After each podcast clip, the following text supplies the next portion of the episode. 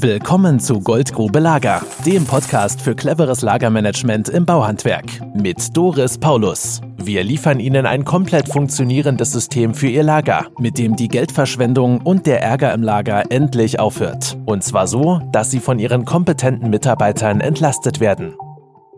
Ich bin Doris Paulus von Paulus Lager und heute diskutieren wir die Aufgaben des Werkstattleiters oder Werkstattmeisters im Betrieb und Lager. Wir, das sind wir drei Projektleiter. Das ist Matthias Oelze. Moin. Miguel Caposti. Hallo. Und Doris Paulus. Hallöchen.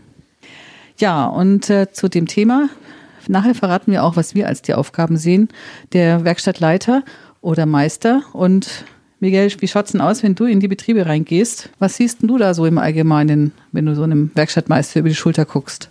Ja, die meisten Werkstattleiter sind wirklich hauptsächlich erstmal damit beschäftigt, sich um so Kleinigkeiten wie das Verbrauchsmaterial zu kümmern. Also die bestellen so Sachen wie Pinsel oder man eine Batterie für ein Messgerät oder kümmern sich Schleifpapier oder kümmern sich darum, dass die Werkzeuge geschärft werden, sowas. Das ist ja eigentlich jetzt keine echte Leitungsposition. Matthias, was siehst du da? Was ich sehe, also ich sehe erstmal, dass die Position des Werkstattleiters noch undankbarer sein kann als die des Arbeitsvorbereiters, ne, weil der kriegt im schlimmsten Fall Prügel vom Chef, von den Arbeitsvorbereitern, von den Werkstattmitarbeitern und den Monteuren. Na super, also alle. Toll. Ja, und, und das, was ich so sehe, ist, wie gesagt, die meisten Werkstatt Meister schuften wie verrückt, um den Betrieb am Laufen zu halten. Die machen allen Kram den ganzen Tag über, aber so die wirklich effektive Arbeit, die dafür sorgt, dass die Werkstatt am Laufen gehalten wird, die Produktion fließt, das ist eher selten, dass sie dazu kommen. Total schade. Das heißt, er macht die falschen Aufgaben richtig und das sorgt dann für echt massiven Stress. Was seht ihr denn so als die optimale Aufgabe von Werkstattleitern? Du hast doch früher auch in der Werkstatt gearbeitet und als Arbeitsvorbereiter gearbeitet, Miguel. Was hast denn du so empfunden, was du den ganzen Tag über gemacht hast in der Tischlerei, wo du vorher beschäftigt warst? Kannst du mal ein bisschen beschreiben? Du verziehst schon das Gesicht. Super. Ja, Hauptaufgabe war eigentlich, die Mitarbeiter einzuteilen und sich um das Material zu kümmern, dass sie also arbeitsfähig waren. Das waren eigentlich so die Hauptaufgaben und halt auch selber mitzuarbeiten und zu produzieren, das waren halt die Aufgaben, die ich da in der Tischlerei hatte, wo ich vorher war. Das heißt, du warst an der liegenden Säge gestanden und an der CNC gestanden, hast mitproduziert, hast auch gezeichnet, Cut-Zeichnungen gemacht und dafür verantwortlich, dass jeder in der Werkstatt arbeitsfähig war und zu tun hatte. Genau so ist es. Also vom Material bestellen, überzeichnen bis Material bestellen, es war im Prinzip alles in meinem Aufgabenbereich. Also irgendwie kommst du mir so vor wie so ein Mädchen für alles, in dem, so wie du es beschreibst. So kann man es auch nennen also ich fand, das hat jetzt nicht so wirklich der Qualifikation eines Meisters oder Technikers entsprochen. Und äh, du bist wahrscheinlich auch zu dieser Technikerarbeit bist du gar nicht so richtig gekommen den ganzen Tag über. Das ist richtig. Man hat öfters eher Feuerwehr spielen müssen ne, für die Mitarbeiter, was gerade anfiel. Wer wieder gerade sagte, ich habe nichts zu tun, da muss man eben wieder gucken, was kann der jetzt weitermachen. Also selber ans Arbeiten kam man eigentlich immer recht wenig. Das ist ja das Traurige an der Geschichte. Das heißt auch die Planungen, wenn du gerade mal in Ruhe durchplanen wolltest, zeichnen wolltest, da kamst du dann auch kaum dazu und dann ging es in der Werkstatt wiederum nicht weiter. So ist es. Das hat man meistens dann gemacht, abends als Überstunden, wenn die Mitarbeiter dann halt schon auf dem Weg nach Hause waren, dann hat man gezeichnet, dann, weil man dann seine Ruhe hatte. Na sauber. Und das war jetzt die Tätigkeit eines Werkstattmeisters, gemischt mit Arbeitsvorbereitung, so wie du es beschreibst, ne? Genau so war das eigentlich zum Teil gemischt. Man hat im Prinzip, damals wo ich war, halt wirklich einen Auftrag bekommen von der Arbeitsvorbereitung. Die haben das im Prinzip verkauft, haben nur gesagt, hier hast die Unterlagen und dann sehen wir zu, dass es dann und dann fertig ist. Und das war's dann. Und wie kennst du das, Matthias, aus den Betrieben? Aus den Betrieben, ja, ich habe selber in einem Betrieb erlebt, dass ein Werkstattleiter, der ein halbes Jahr vor dem Projekt angefangen hat, zum Inbetriebnahmetermin nicht mehr im Unternehmen war. Ne? Das heißt also, die haben sich irgendwie gegeneinander aufgerieben und daran sieht man halt, wie wichtig es ist, einmal vernünftige Prozesse installiert zu haben im Unternehmen und auch die Rollen genau zu definieren. Mhm. Nicht, dass sie sich gegenseitig die Butter vom Brot nehmen, beziehungsweise sich gegenseitig auf die Füße treten. Also die Erfahrung habe ich auch gemacht in den Betrieben. Ich kann mich gut erinnern an einem Fensterbaubetrieb. Da war ein Meister neu angefangen, vielleicht vier Wochen vor dem Projekt. Und da habe ich mir dann in dem Projekt die Zeit genommen, mit ihm mal zu definieren, was ich als seine Aufgaben sehe. Der war halt hingesetzt worden an den Schreibtisch mit Blick auf die Werkstatt und wusste eigentlich nicht, was er zu tun hatte. Und dann habe ich das mit Chef und ihm gemeinsam damals, das schon äh, vor zehn Jahren war das, einmal durchgesprochen und dann hat er gesagt, endlich sagt mir mal einer, was meine Aufgaben sind. Ich bin ja so froh, dass ich das jetzt weiß, dass ich das jetzt so machen kann, weil er damit gleichzeitig auch äh, befähigt wurde und ermächtigt wurde, diese Tätigkeiten durchzuführen. Ne? Und in einem anderen Betrieb habe ich das erlebt, das ist ein Innenausbaubetrieb gewesen. Da gab es einen Werkstattleiter explizit und einen Arbeitsvorbereiter. Zwei verschiedene Rollen.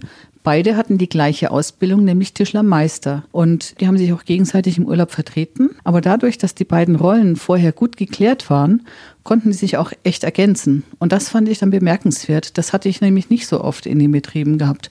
Bei dir war das eher gemischt, Miguel, ne? Ja, ich hatte damals ja sowohl Arbeitsvorbereiterrolle als auch Werkstattleitung inne. Das war also wirklich sehr gemischt. Ja, diese Mischung ist, glaube ich, ungut, wenn keiner so genau weiß, was habe ich denn zu tun und was macht der andere. Und dann fehlt auch die Verlässlichkeit, sich auf die Arbeit äh, des anderen zu stützen und sicher zu sein, ja, wurde gemacht und zwar so, wie es ausgemacht ist. Ich bin jetzt mal ein bisschen frech, ne? Also ich provoziere jetzt mal ein bisschen so. Für mich ist es ja eigentlich ganz einfach, einen Handwerksbetrieb zu organisieren. Also ich habe selbst meine eigene Tischlerei gehabt, sechs Jahre lang, ja, und ich habe die so organisiert. Und wenn man genau überlegt, ist es doch relativ schlicht wenn man ein Angebot macht, dann kalkuliert man noch zwei Sachen. Also man stellt das Material zusammen, was man braucht für einen Auftrag und dann im zweiten Schritt überlegt man sich, wie viel Zeit ich brauche, um dieses Material zu verarbeiten. Daraus entsteht auch der Preis fürs Angebot. Also meistens in irgendeiner Form. Das heißt, es gibt auch im Grunde nur zwei Dinge, die man in den Griff kriegen braucht im Handwerksbetrieb. Das eine ist Zeit und das zweite ist das Material. Das Material ist jetzt das, was unser Job ist. Und das Zweite, die Zeit, ist nämlich genau genommen eine Kapazitätsplanung. Und es hat mich gestern etwas erschüttert, wie ich einen telefonischen Analysetermin hatte und in einem 40-Mann-Betrieb in die Runde gefragt habe, haben Sie eine Kapazitätsplanung, wo Sie ablesen können, wann die Fertigstellung des Projekts ist und von dort aus rückwärts, wann Sie die äh, Baustelle beginnen, sodass Sie rechtzeitig auch fertig werden zum Fertigstellungstermin. Und da wurde ich von fünf anwesenden Teilnehmern gefragt, was ist das? Da war ich dann schon anfangs etwas sprachlos. Also nochmal, das ist eine Kapazitätsplanung. Das heißt, ich habe einen Fertigstellungstermin und die Kapazität, die ich dann vorne dran plane, die stellt sich zusammen aus dem Netto-VK-Preis minus Gewinn minus Materialeinkauf. Was dann übrig bleibt, ist die sogenannte Wertschöpfung in Euro. Die teile ich durch meinen Stundensatz und dann habe ich die Anzahl der Stunden übrig, die vom Fertigstellungstermin rückwärts gerechnet wird. Und das ist die Anzahl der Stunden, die ich dann in irgendeiner Form in einer Kapazitätsplanwand oder Planung digital eintrage. Und mich erstaunt immer wieder, dass das total unbekannt ist im Handwerk. Das ist nämlich der einzige Weg, wie ich einen produzierenden Handwerksbetrieb steuern kann in meinen Augen. Und ich wollte noch ergänzen, das ist die ureigenste Aufgabe eines Werkstattmeisters, die Mitarbeiter einzuteilen und natürlich das Material für die Werkstatt professionell zu bewirtschaften. Hätte dir das damals geholfen, Miguel?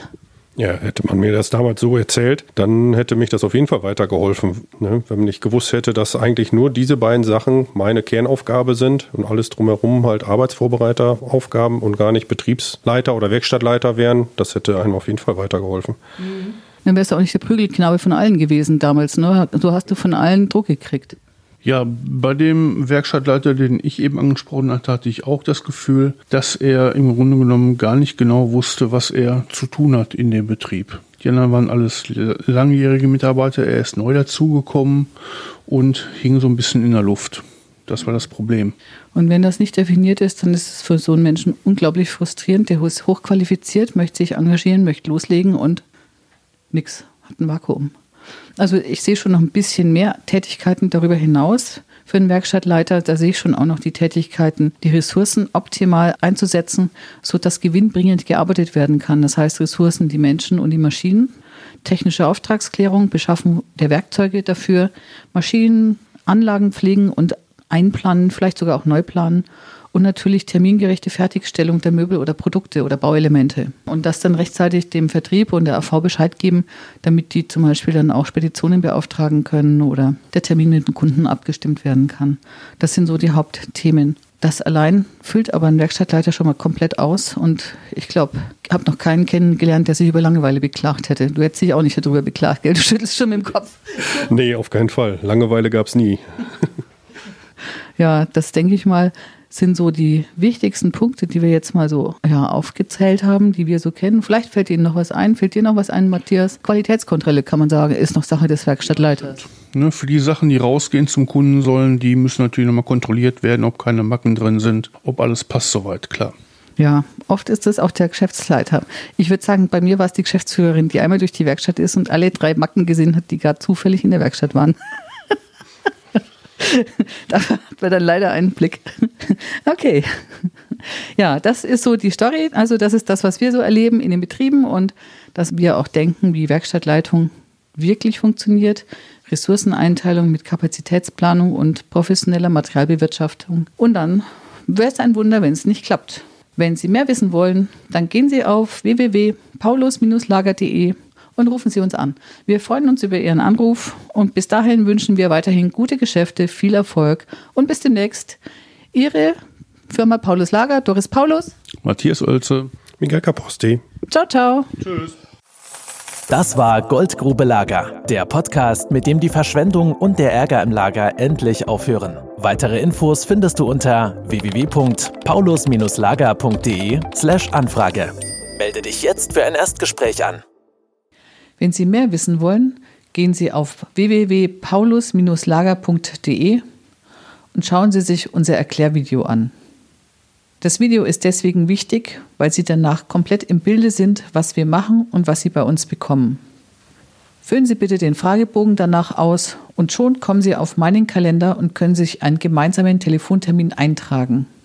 Mit dem Fragebogen kann ich mich wiederum auf das Telefonat vorbereiten und weiß dann schon vorab, wo Ihnen der Schuh drückt. Melden Sie sich. Also bis nachher. Das war Goldgrube Lager. Wenn Sie mehr wissen wollen, melden Sie sich heute noch für ein Infogespräch.